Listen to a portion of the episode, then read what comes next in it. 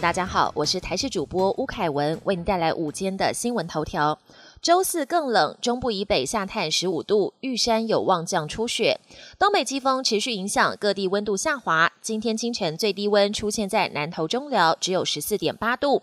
另外，在迎风面地区水汽偏多，目前气象局持续针对宜兰发布豪雨特报，北北基和花莲则持续发布大雨特报。虽然到了明天，东北季风会略微减弱一些，但迎风面仍旧是湿凉的天气形态，只有短暂的空档。周四晚间，东北季风又会再度增强，中部以北低温下探到十五度，沿海空旷地区不排除会再降个一到两度。水汽搭配低温，玉山渴望降下今年首场初雪。印尼移工禁令，雇主促和印尼谈判零付费。指挥中心宣布，十二月四日起暂停引进印尼移工两周。台湾国际劳工协会研究员表示，国内很缺看护工，印尼又是最大来源国，暂停印尼移工来台，对台湾影响比对移工本身还要大。但目前印尼来台移工提供的核酸检验阴性证明多为自费，变相增加移工成本。应该趁此机会一并检讨移工训练、中介、出国。等费用如何合理分配于移工跟雇主双方？桃机秋冬防疫专案首日，首班机十人接检附核酸报告。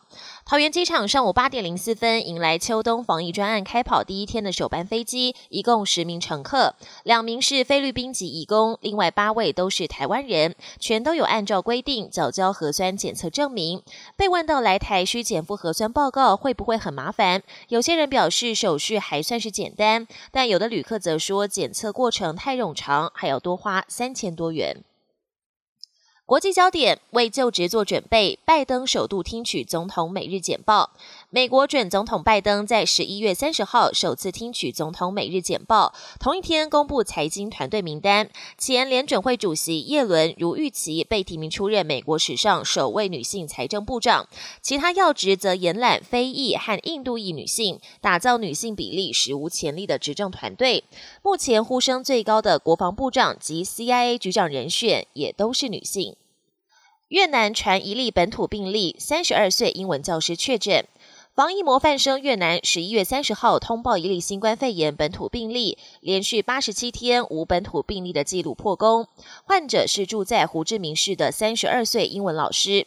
这名老师和二十八号确诊的友人曾密切接触。担任空服员的友人十一月十四号返国就被送到越南航空的隔离场所隔离五天，经两度裁检为阴性之后，便返家自主隔离。而这名空服员在自主隔离期间，曾跟母亲及两名友人密切接。触，其中包括这名同住的英文老师。而这名英文老师确诊前，除了在补习班与学校教书之外，还去过咖啡厅和 KTV。当局正追踪相关的接触者。受刑人挟持狱警，斯里兰卡监狱暴动，传八人死亡。斯里兰卡首都科伦坡一所监狱的受刑人抗议监所内感染新冠病毒的人数激增，在监所内鼓噪。受刑人先是在厨房点火，并短暂挟持两名狱警，接着和狱警爆发冲突，从白天一直持续到黑夜。数百名警察包围监所，试图平息暴动。民众还可以听到从监狱内传来间歇性的枪响。警方表示，至少已经有八人死亡，还有五十五人受伤。